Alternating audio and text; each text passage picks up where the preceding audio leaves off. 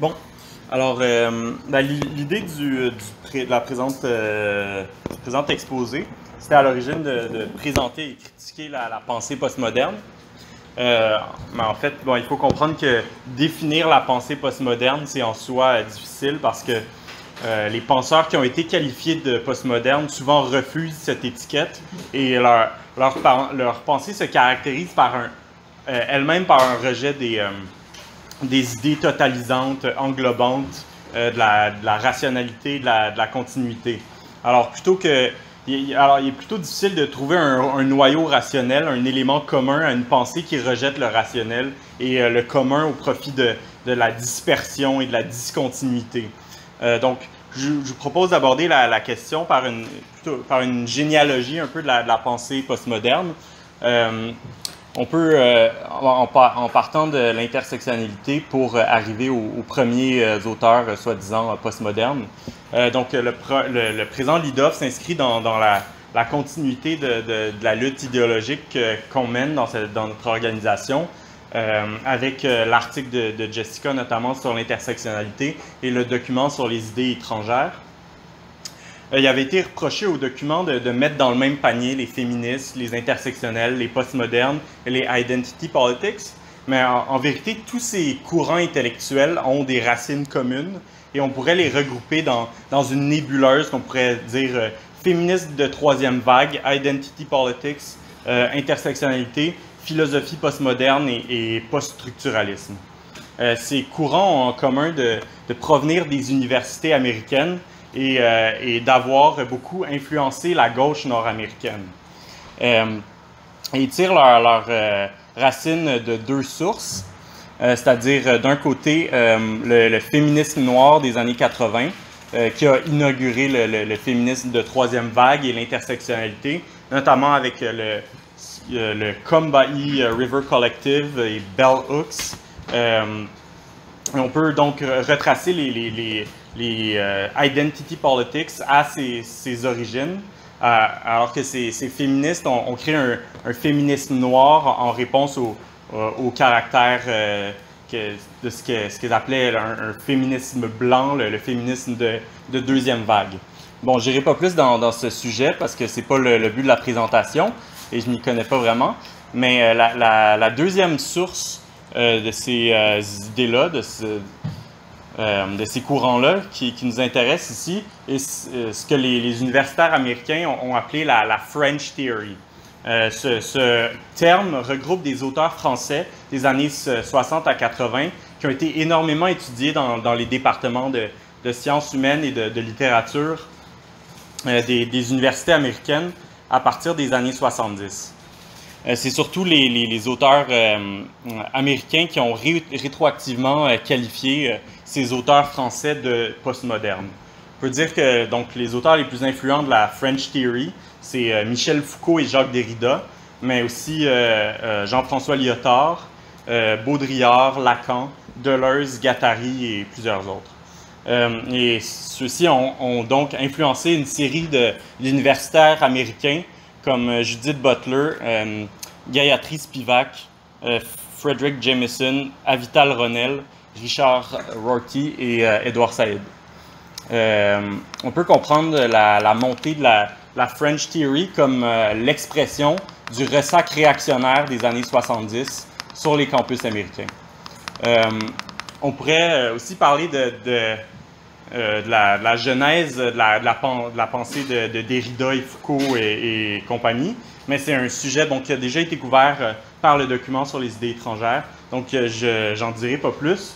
Vous pourrez en parler dans la discussion si, ça vous intéresse.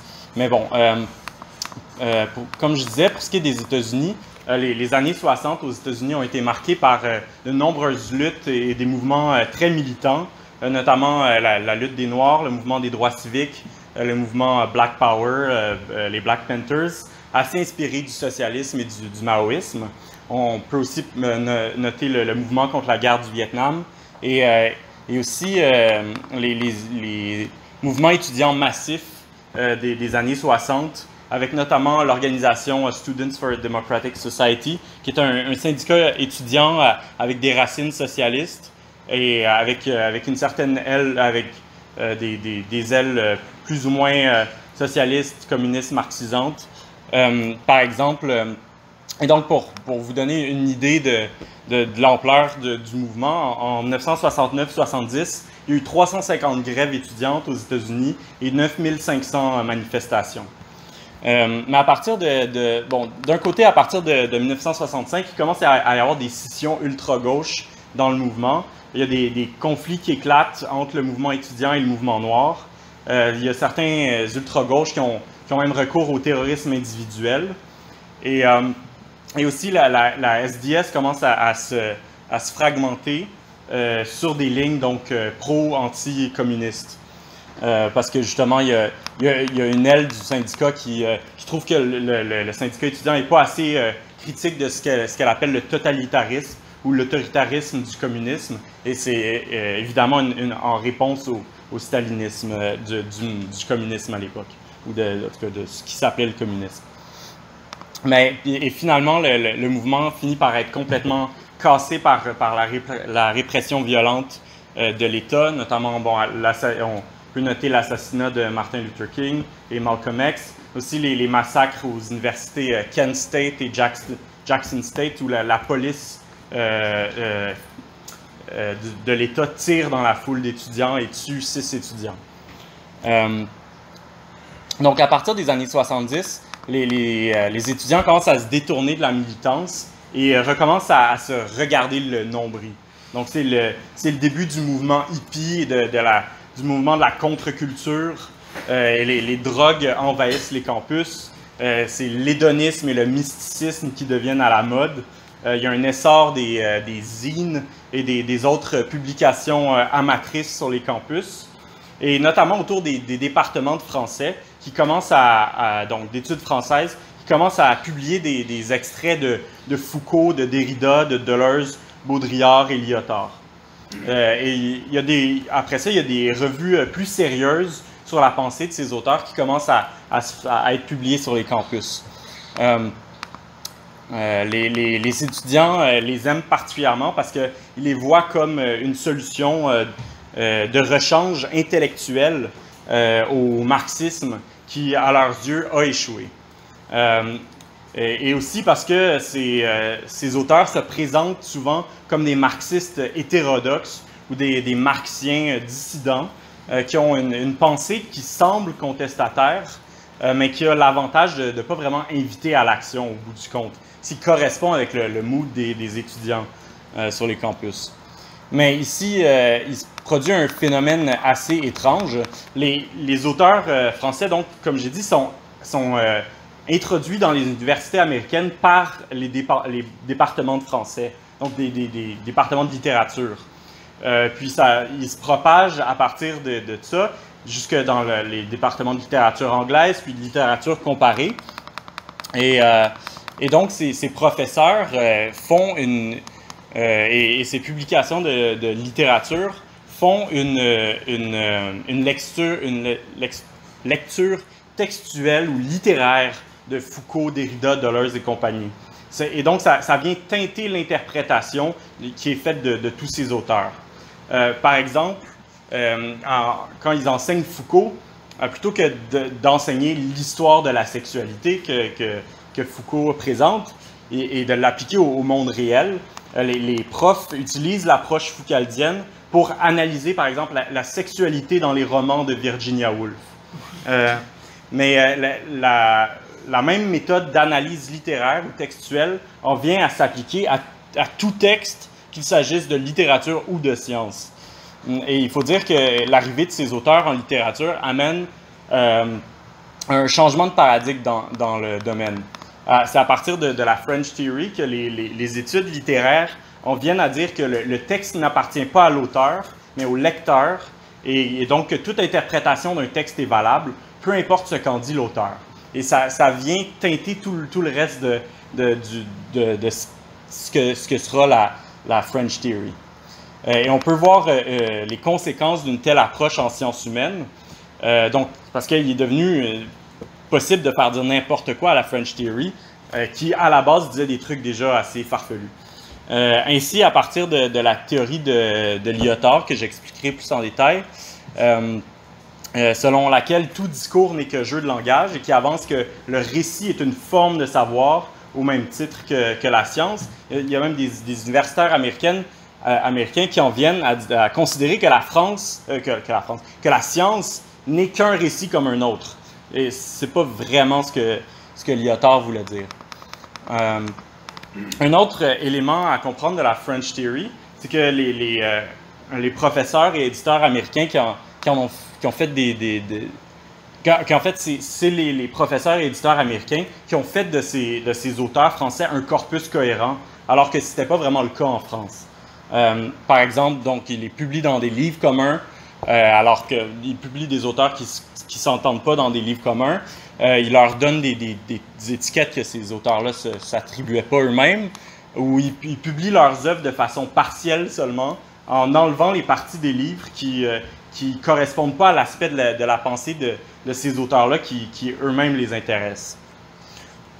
Et, bon, il faut dire que ces, ces penseurs-là étaient parfaits pour des profs de littérature notamment en raison bon, de leur, style d'écriture, euh, qui, peut-être à l'exception de Lyotard, est, inutilement obscur et complexe et qui fait appel à un vocabulaire volontairement compliqué. Euh, ces penseurs-là ont aussi beaucoup recours à, à, des mots valises, à des néologismes, des métaphores euh, alambiquées, à des, euh, des, jeux de mots euh, sans plus finir.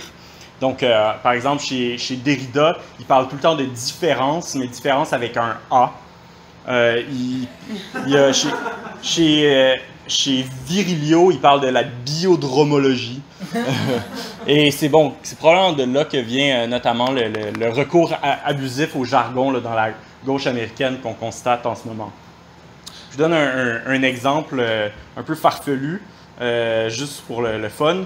Un certain Calvin Thomas écrit en 1995 L'anus pénis fonctionne dans une continuité métonymique d'évaluer, alors que la notion d'étron phallomorphique fonctionne dans le champ de la substitution métaphorique.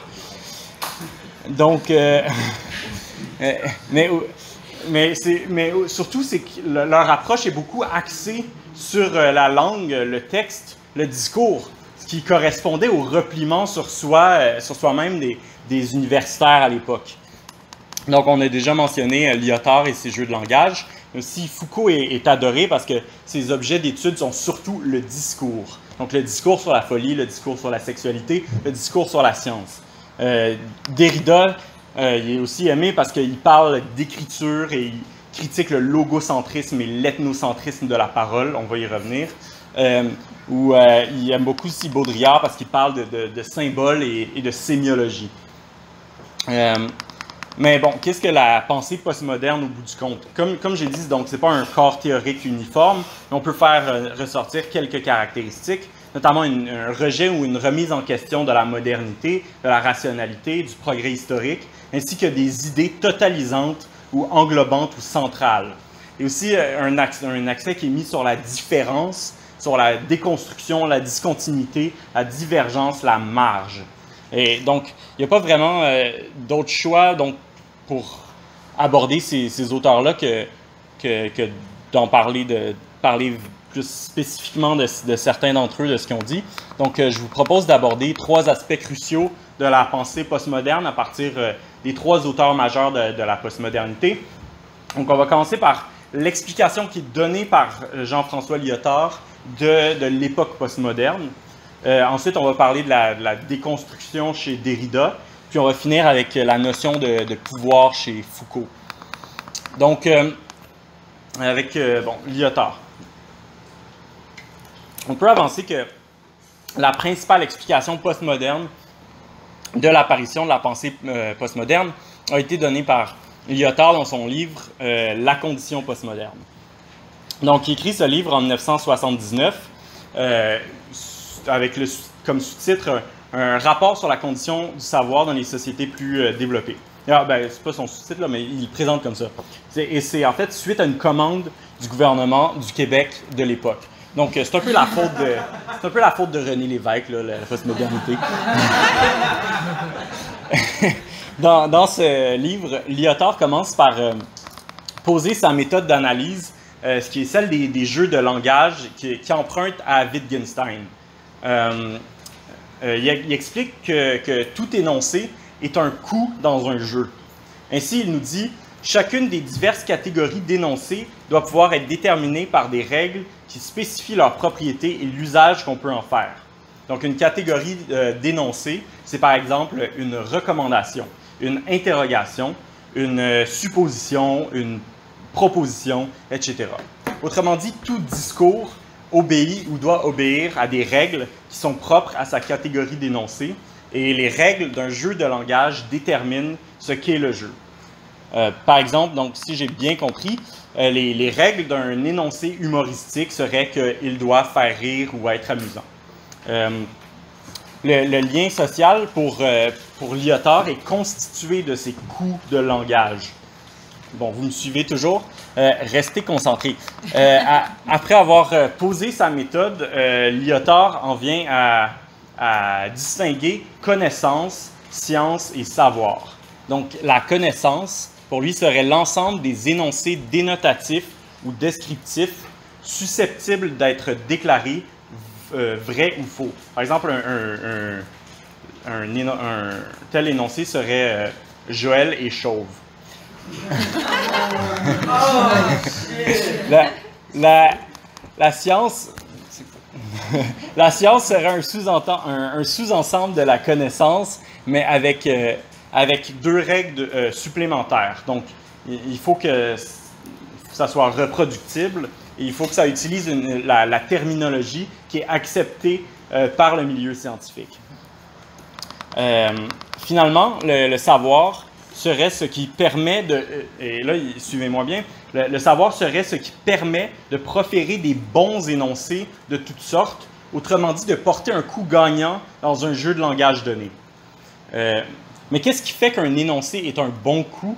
Qu'est-ce qui détermine les règles d'un jeu de langage? Qu'est-ce qui décide ce que Lyotard appelle la légitimité d'un énoncé? Euh, on, va, vous allez comprendre bientôt pourquoi on parle de ça. Euh, et, il explique euh, que généralement, c'est la culture à travers sa coutume qui va déterminer qui sait et qui ne sait pas quels sont les bons ou les mauvais coups de langage. Euh, ce savoir qu'on pourrait qualifier de traditionnel est transmis par des récits, euh, en d'autres mots, sous une forme narrative. Euh, donc, il donne l'exemple d'une tribu amazonienne dans laquelle les anciens racontent des histoires avec des héros qui représentent ce qu'il faut faire et les vilains qui représentent ce qu'il ne faut pas faire. Il mentionne aussi les, les comptines pour enfants avec leur morale qui, qui serait une forme de, récit euh, de, savoir traditionnel. Euh, pour euh, Lyotard, comme le, savoir narratif et scientifique ne portent pas sur les mêmes choses, l'un n'est pas plus important ou valable que l'autre. Donc, il attribue d'ailleurs l'impérialisme culturel de l'Occident à, sa préséance accordée au savoir scientifique. or, selon Lyotard, la, science a été historiquement elle-même justifiée par des récits dès les débuts de la, philosophie en Grèce. Un exemple d'un récit qui justifie la science, qui légitime la science, c'est l'allégorie de la caverne de Platon. Euh, et 2000 ans euh, plus tard, ou, plus ou moins, là, euh, vers l'époque des Lumières et des révolutions bourgeoises, la science est toujours légitimée par des récits. selon le, mode de, légitimation narrative, il faut un héros qui, qui détermine le légitime et l'illégitime. Ce héros devient alors le peuple. Et, euh, les récits de légitimation se mettent à correspondre aux récits de légitimation politique de l'idéologie dominante, de, donc de, la, révolution bourgeoise. Euh, pour, euh, pour Lyotard, l'époque moderne est donc marquée par les grands récits de légitimation, ou ce qu'il appelle les méta-récits. Et il relève donc deux méta-récits. D'abord, le, le, méta-récit de, l'émancipation, celui de la Révolution française, où la science est légitimée parce qu'elle est vue comme permettant l'émancipation du peuple en le sortant de l'ignorance. Euh, il parle aussi du, du méta-récit de la spéculation. J'entrerai pas trop euh, là-dedans parce que c'est compliqué et c'est pas très utile à la compréhension du reste, mais pour vous donner une idée, ça correspond essentiellement euh, à, à, peu près les lumières allemandes, plus ou moins, là, ou en tout cas à, ce qui, qui, aboutit avec, euh, avec Hegel et avec la, réalisation de la vie de, l'esprit, à la réalisation de l'esprit. Bon, c'est ce que, ce que Vincent a, parlé plus tôt sur l'esprit absolu euh, et tout ça. Et d'ailleurs, il, classe aussi le marxisme comme un méta-récit. Mais la différence entre le, savoir scientifique et le savoir narratif, c'est que la, science fonctionne en questionnant tout et en, remettant en, question la légitimité de tout. Euh, pour Lyotard, il devait donc arriver un moment où la science remettrait en question son propre récit de légitimation et, relèverait la contradiction euh, dans, dans le fait d'être elle-même légitimée par un savoir non scientifique, donc par un récit. Euh, et pour lui, c'est ça la postmodernité. C'est la fin des grands récits de légitimation qui ont perdu leur, pouvoir de masse unificateur. on serait donc dans, une époque de, récits de légitimation locaux euh, que certains auteurs postmodernes ont appelé le, tribalisme. Donc, plein de, petits récits de légitimation et de, savoirs euh, locaux. Euh, d'un autre côté, c'est l'époque où il est révélé que la science ne, porte que sur des, des, énoncés dénotatifs, où la science ne permet plus de légitimer ou, ou, ou justifier d'autres énoncés, comme par exemple des énoncés prescriptifs. Euh, c'est-à-dire euh, un énoncé prescriptif, c'est comme il faut. Euh, autrement dit, pour Lyotard, si la science révèle que le profit est extrait par le capitaliste, par l'exploitation du travailleur, ça ne veut pas dire qu'il faut renverser le, capitalisme, puisque ces deux énoncés n'appartiennent pas au même jeu de langage. on constate donc une, forme de positivisme chez, chez Lyotard, pour qui le discours scientifique ne peut plus dépasser le cadre des énoncés dénotatifs. Ainsi, euh, l'époque postmoderne amène une sorte de, délégitimation de la science parce qu'elle n'est plus justifiée que par elle-même et elle ne permet plus de justifier autre chose. Euh, aussi, Lyotard il voit un, ce qu'il appelle un déplacement de l'idée de raison. Euh, il n'y a plus de métalangage universel possible. Il y a donc maintenant une pluralité de systèmes permettant d'argumenter sur la véracité d'un fait, ce qui, revient à avancer une forme de relativisme en science. Euh, à l'époque postmoderne, nous dit Lyotard, euh, la, légitimation se fait maintenant par le pouvoir et l'efficience. Comme la vérité est démontrée par les preuves, que les preuves sont administrées par des moyens techniques, donc l'équipement de laboratoire ou des ordis par exemple, et que les moyens techniques nécessitent euh, des, moyens financiers. Euh, c'est donc l'argent et donc le pouvoir qui permettent de prouver la vérité de ce qu'on veut prouver. Euh, donc, et, légitime ce qui est efficient, c'est-à-dire ce qui rapporte plus que ce qu'il en coûte dans un rapport input-output, parce que c'est l'efficience qui permet d'accroître son pouvoir. Autrement dit, le pouvoir se légitime lui-même sans besoin de récit de légitimation et, c'est caractéristique de la postmodernité. Euh, mais en fait, Lyotard amène ici euh, rien de bien nouveau. Dans toutes les sociétés de classe, euh, la classe dirigeante a utilisé son pouvoir pour contrôler l'idéologie dominante, contrôler la science, de façon à, ce qu'elle ne dise rien à l'encontre de ses propres intérêts. C'est ce que l'Église catholique a fait pendant toute l'époque médiévale en réprimant les Copernic, par exemple. Euh, et c'est parce que la, bourgeoisie avait besoin du développement de la science pour asseoir ses intérêts en développant les moyens de production qu'elle a avancé l'idéologie pro-science des Lumières. Euh, et l'efficience que découvre Lyotard n'a rien, euh, rien de nouveau, mais correspond à la logique même du capital, au procès de production capitaliste, au, fameux A, M, A' de, de, de Marx et, la, soi-disant euh, disparition des, des, des que Lyotard élève en principe et, en fait simplement la constatation que la classe ouvrière a perdu ses illusions à l'égard euh, du stalinisme et du libéralisme. Euh, mais ça ne veut pas dire qu'il est, rendu impossible de convaincre des masses de gens d'une idée. au bout du compte, avec tous ces, dispositifs sophistiqués de, de jeux de langage, d'analyse, l'analyse de Lyotard en revient à un point de vue idéaliste, parce qu'il explique que les idées de notre époque euh, parce qu'en fait, il explique les idées de notre époque par la logique même de la langue et des idées.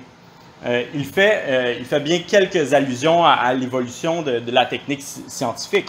Mais le, trou béant dans son analyse est qu'il n'explique jamais pourquoi les soi-disant méta-récits ont cessé d'être crus vers la moitié du 20e siècle et pas avant. Euh, il n'explique euh, pas pourquoi, euh, qu'est-ce,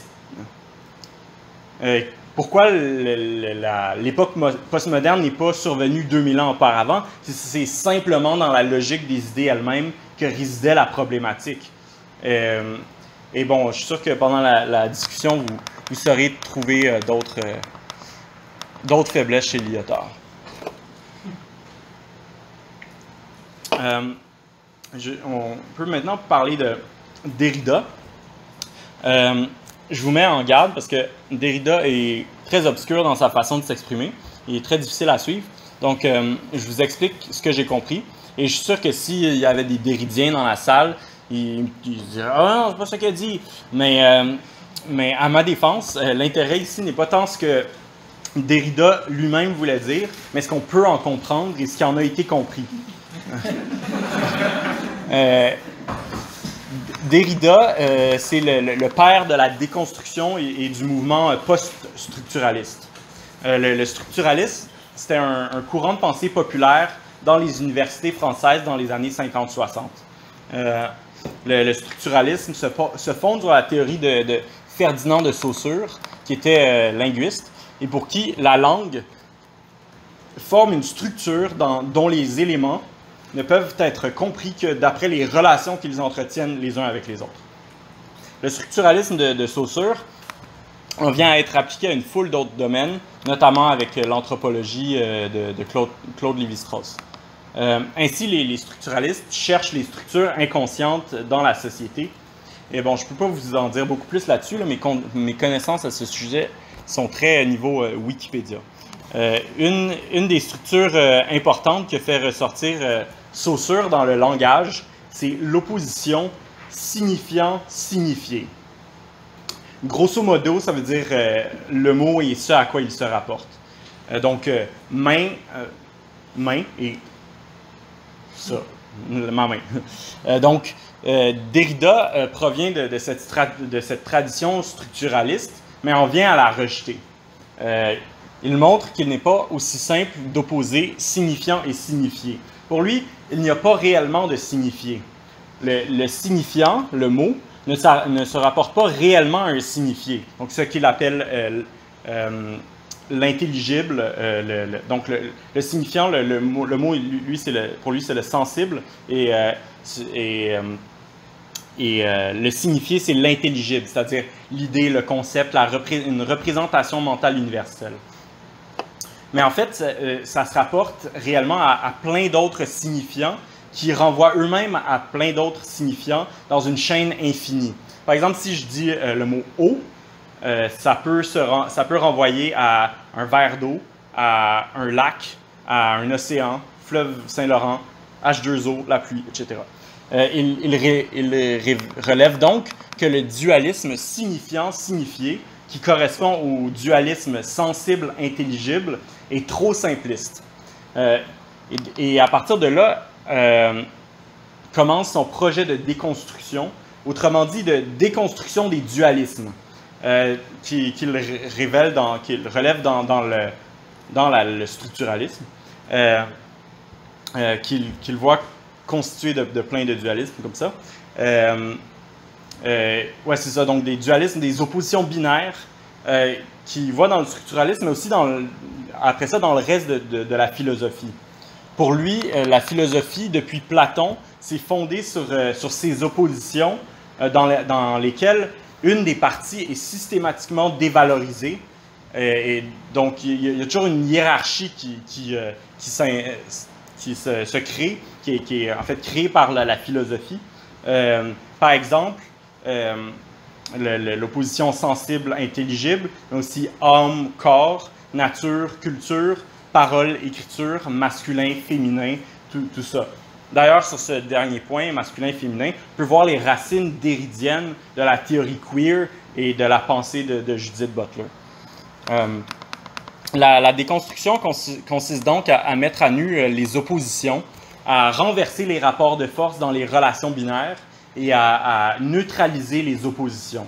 Alors, euh, une application de, ça, c'est dans la, théorie queer, qui met à nu euh, l'opposition homme-femme, masculin-féminin, et qui vise à égaliser la relation, puis à neutraliser les oppositions en abolissant le genre le projet de, déconstruction de Derrida le mène à, déconstruire l'opposition parole-écriture. Ici, je vous avertis, attachez votre truc.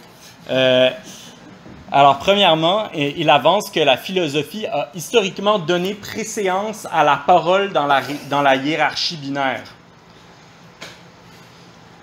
Parce que l'écriture est un signifiant d'un signifiant. Autrement dit, la parole est le reflet de la pensée. Donc, euh, le, signifiant du signifié qu'est la pensée ou la réflexion euh, ou, l'idée. Euh, l'écriture ne serait qu'une représentation de la parole qui elle-même est un signifiant. Bref, la parole serait un, reflet plus direct de la pensée que l'écriture. et Derrida blâme euh, pour cela le fait que notre écriture est phonétique. Contrairement, donc, euh, par exemple, à une écriture non phonétique, c'est les hiéroglyphes égyptiens ou les mathématiques. Euh, et ça fait en sorte que la philosophie souffre de phonocentrisme, donc de, de primat de la parole sur l'écriture. Ce, ce phonocentrisme donne lieu à un logocentrisme.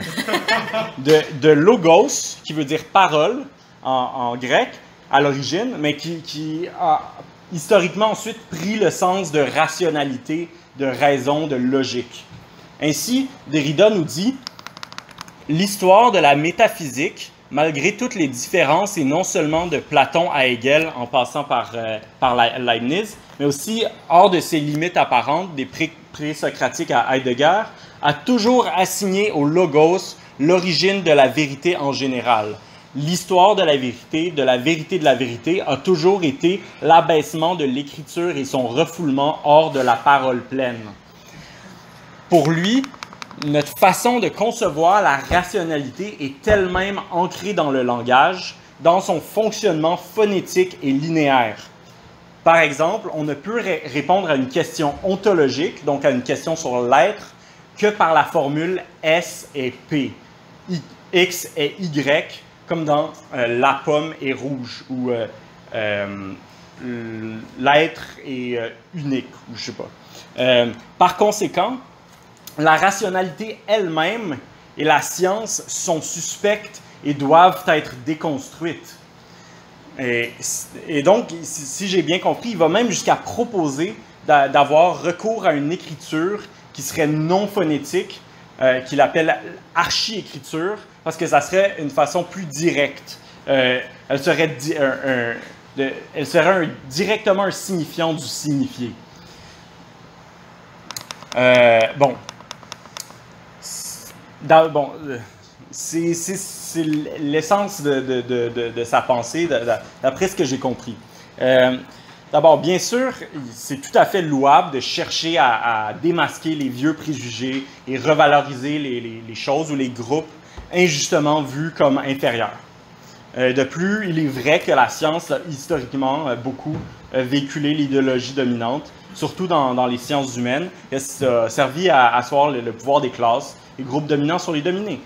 c'est rien de bien nouveau. Marx et Engels ont déjà expliqué ça. Mais encore une fois, Derrida renverse les choses sur la tête et, sa démarche est, essentiellement idéaliste. La langue et la philosophie ne font que euh, refléter les rapports de domination dans la société, mais n'en sont pas la source. C'est n'est pas en changeant la langue, en ayant une écriture non phonétique, qu'on pourra se débarrasser des rapports de domination. Et on, aura beau déconstruire tous les concepts des sciences humaines, ça n'améliorera pas d'un iota les conditions de, vie de la classe ouvrière ou et des groupes opprimés. Et surtout, sa, vision d'une langue parfaite est une pure utopie. Toute langue, par essence, fonctionne à l'aide d'abstraction. La langue ne peut pas euh, parfaitement euh, refléter le monde concret. C'est un peu comme une allégorie que, mentionne ben, ironiquement le, postmoderne Baudrillard dans un de ses livres. il raconte l'histoire de, ce roi qui voulait avoir la carte la plus précise possible de son domaine, de, son royaume, et qui a, fait réaliser au bout du compte une carte grandeur nature qui en vient à couvrir l'entièreté de son royaume. Et là, c'est la carte la plus précise qui existe. Euh, mais c'est le propre de, la langue de saisir de façon imparfaite quelque chose de beaucoup plus vaste et complexe, c'est-à-dire le monde réel concret le, fait que la langue a des limites et qu'il faut souvent simplifier des phénomènes complexes pour les exprimer ne signifie pas qu'il soit inutile d'avoir recours à la raison. Euh, en fait, euh, Derrida en, vient essentiellement à, s'insurger contre la logique formelle. Euh, en, tant que, marxiste, on comprend que, la, logique formelle peut être utile. Si je dis passe-moi le sel, mon, mon interlocuteur va comprendre et me passer le sel ce qui me permet d'atteindre mon objectif, c'est-à-dire saler ma nourriture, même si je comprends que l'objet euh, sur la table ne se limite pas au simple objet sel, mais est, un processus complet en, constant changement.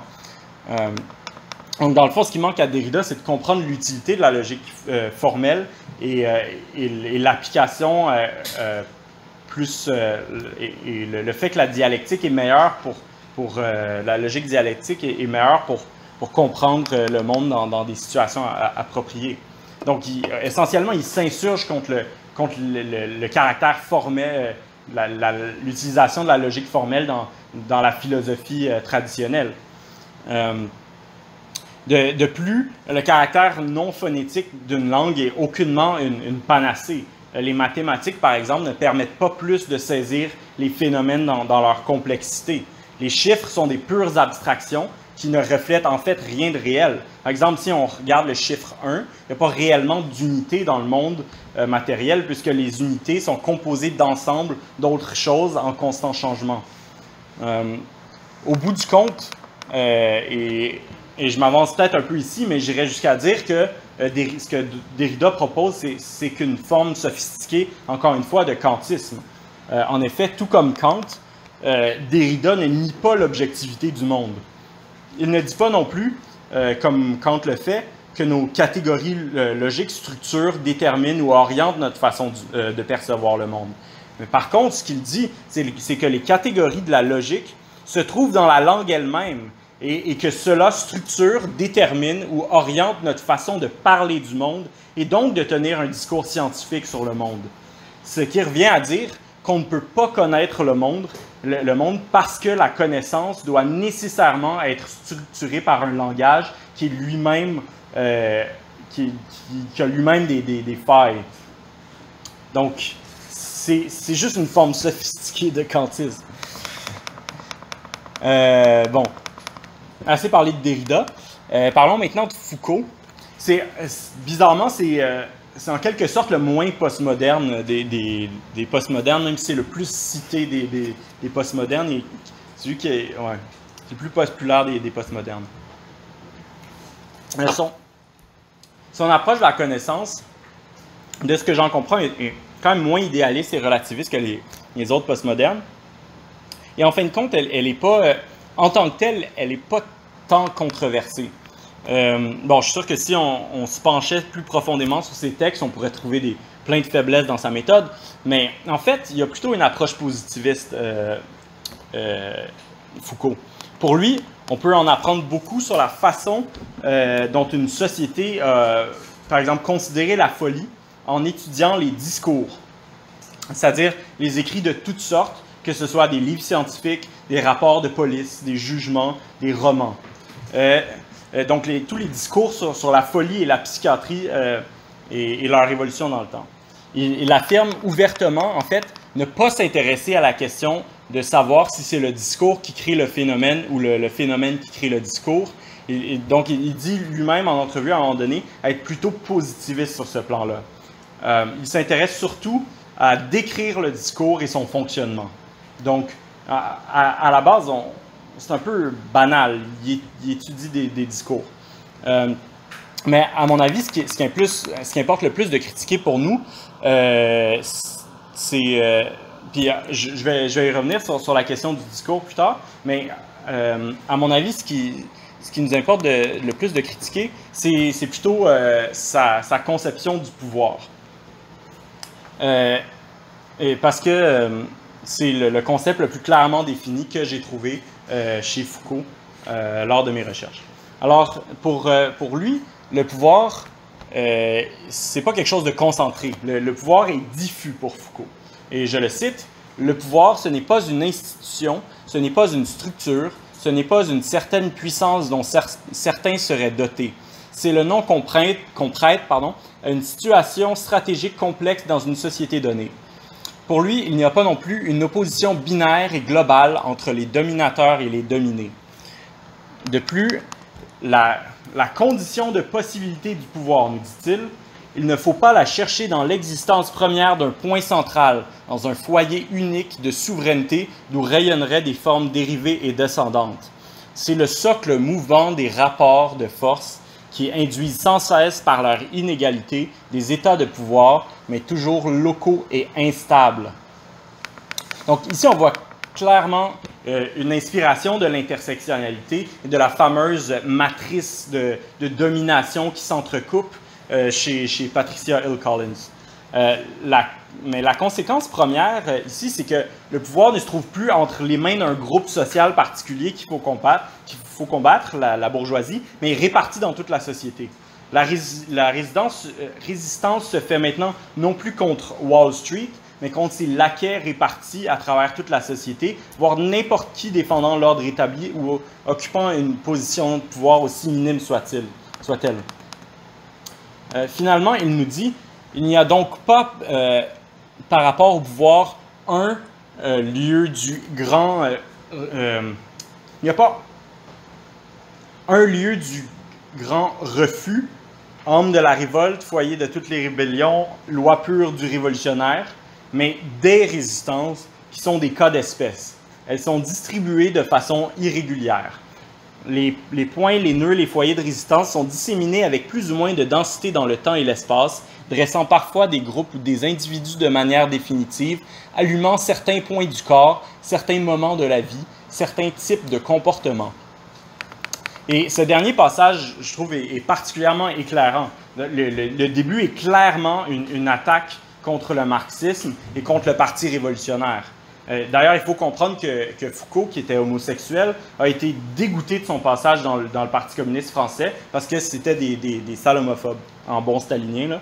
Euh, cette, conception du, pouvoir euh, et, un, autre aspect, c'est que cette conception du pouvoir diffus et de, de la résistance diffuse euh, vient euh, conforter les révolutionnaires de salon et, autres gauchistes en pantoufles qui veulent qu'on leur dise que manger vegan, faire pousser sa propre luzerne, écrire, écrire des thèses sur Derrida, c'est de la résistance. et, euh, et encore une fois, il y a peu de, nouveautés dans, ce qu'avance Foucault. Hein. L'idée qu'il faille combattre sur une multiplicité de fronts, c'est une, évidence banale. Euh, il faudrait être bien naïf pour croire qu'il suffit de prendre le Parlement à Ottawa pour renverser le capitalisme. Euh, Lénine parlait déjà dans, Que faire qu'il fallait que les communistes soient partout dans la société, occupent, euh, tout, jusqu'au club d'échecs. mais il y, a bien des... pourtant, il y, a quand même des lieux de pouvoir plus concentrés et il y a des sources de pouvoir. En tant que, que marxiste, on comprend que la bourgeoisie détient son pouvoir du fait qu'elle contrôle les grands moyens de production, euh, les, grands moyens nécessaires à la production, à la reproduction et euh, au transport des ressources nécessaires à la vie humaine, et qu'elle se sert de la violence de l'État pour réprimer toute résistance trop dangereuse. Euh, mais ce qu'il faut comprendre, c'est que Foucault ne nie pas que ces centres de pouvoir existent et qu'ils sont importants. Mais ce qu'il répondrait, euh, c'est qu'une fois renversé, il restera une foule d'autres lieux de pouvoir qui reproduiront les rapports de domination qu'on cherche à abolir. dans, un débat avec Chomsky, euh, notamment, euh, il, affirme être contre le fait de faire une révolution et d'établir une démocratie radicale, parce que bon, il débat contre un, anarcho-syndicaliste, mais euh, de faire une, révolution avant d'avoir critiqué et mis à jour chacun des lieux de pouvoir et rapports de domination qui existent dans la société. Bref, il en vient une conclusion idéaliste. les rapports de domination et lieux de pouvoir sont constamment engendrés par, par le capitalisme et la classe dirigeante. On ne peut pas s'imaginer un horizon où on aura finalement retourné chacune des roches des rapports de domination et on pourra enfin faire la révolution parce qu'on saura qui est le dominant et le dominé dans chaque raccoin de la société. Euh, ça serait oublier que, les idées dominantes sont sous le contrôle de la classe dirigeante euh, qui, fait constamment tout son pouvoir pour voiler à nouveau les rapports de domination euh, et, tous les, les, lieux de pouvoir. Donc, euh, on ne peut pas s'imaginer arriver avec une science sociale qui, révèle tout. Euh, puis là, enfin, on peut, on peut faire la révolution. Euh, et je pense que c'est vraiment typique de, la pensée postmoderne. parce que souvent, ils affirment des, choses qui sont peu controversées, mais les, les exagèrent jusqu'à les rendre absurdes. ou bien ils les expriment d'une façon tellement obscure que ça, permettent facilement de les interpréter de, de, façon absurde. Euh, même s'ils n'affirment pas ouvertement que les, les, idées euh, façonnent le monde ou que les idées sont le, sont le moteur de l'histoire, euh, leur méthode qui est axée sur l'analyse de la langue, sur l'analyse du texte, du discours, a, poussé les sciences humaines à adopter une, une méthode idéaliste et à ne pas s'intéresser au monde matériel, aux moyens de production, euh, aux forces productives, au monde réel concret. Euh, même si euh, souvent les, philosophes postmodernes se disent matérialistes ou, même attaquent l'idéalisme, ils réintroduisent l'idéalisme par leur méthode. Et c'est, en fait, c'est peut-être le, plus grand tort que les, philosophes postmodernes ont causé aux sciences humaines. Donc,